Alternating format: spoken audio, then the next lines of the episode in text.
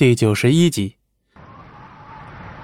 银发少年在素的左边脸颊上轻轻印下一个吻。那触感不是冰冷的面具，而是他带着体温的嘴唇。这下素完全僵化了，心跳瞬间漏了好几拍。他做了什么？银发少年倒不觉得尴尬，如往常一样悠然开口：“明日。”我在落雪谷等你，告诉你我的名字。最后一句话，他将视线转向素，眼中映出了他的容颜，真挚认真。他彻底将这两种感情从他的心底唤了出来，于是，一触即发，再不可收拾。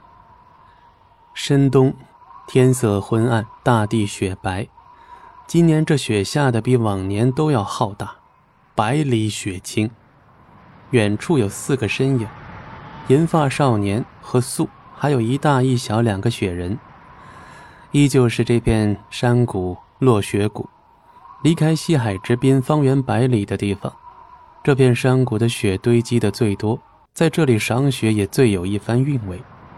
银发少年抓起一小团雪，直接按在了素的脸上。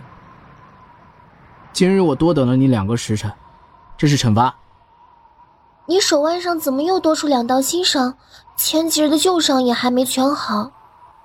四日前，素拿了些包扎的药物来与银发少年见面，那时他肩上、手上的伤口甚至可以渗出血来。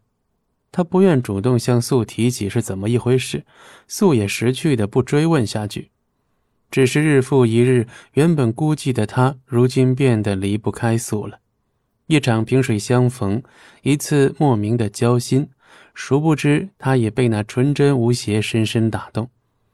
一向善于隐忍的他，也不知是从何时起向他打开了心房，一开再开，最终让他进入。银发少年盯着素看了许久，嘴角处淡开浅浅的笑意。哼，不碍事的伤也都快好了。不是说好今天你要告诉我你的名字，又想赖账？我能在水里游，也能在天上飞，能想到我的名字吗？这答案原来是在吊他胃口啊！一番冥思苦想之后，素恍然大悟：龙，你是龙？看银发少年的表情，很明显素答对了。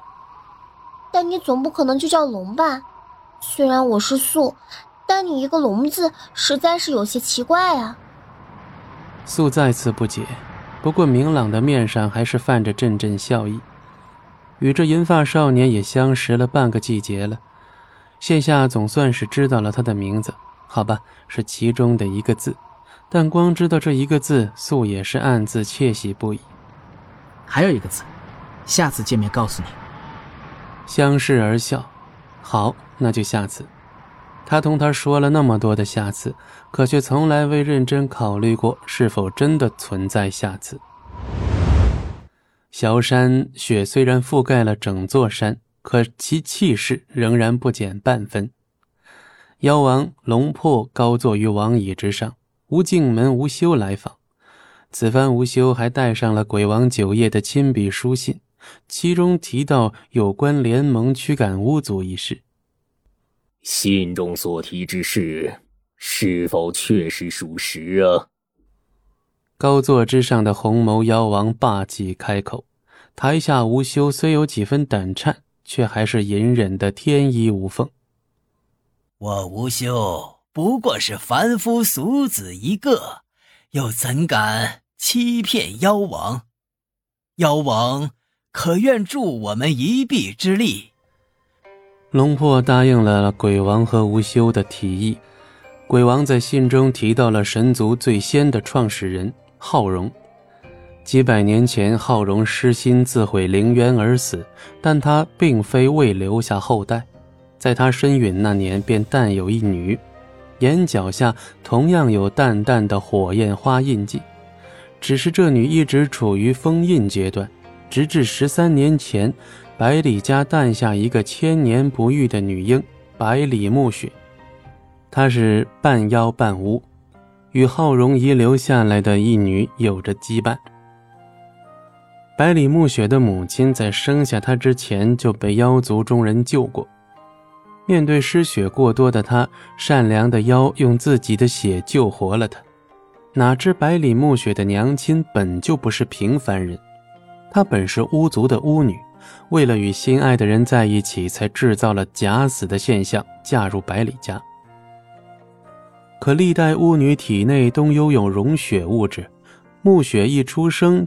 便成了半妖半巫。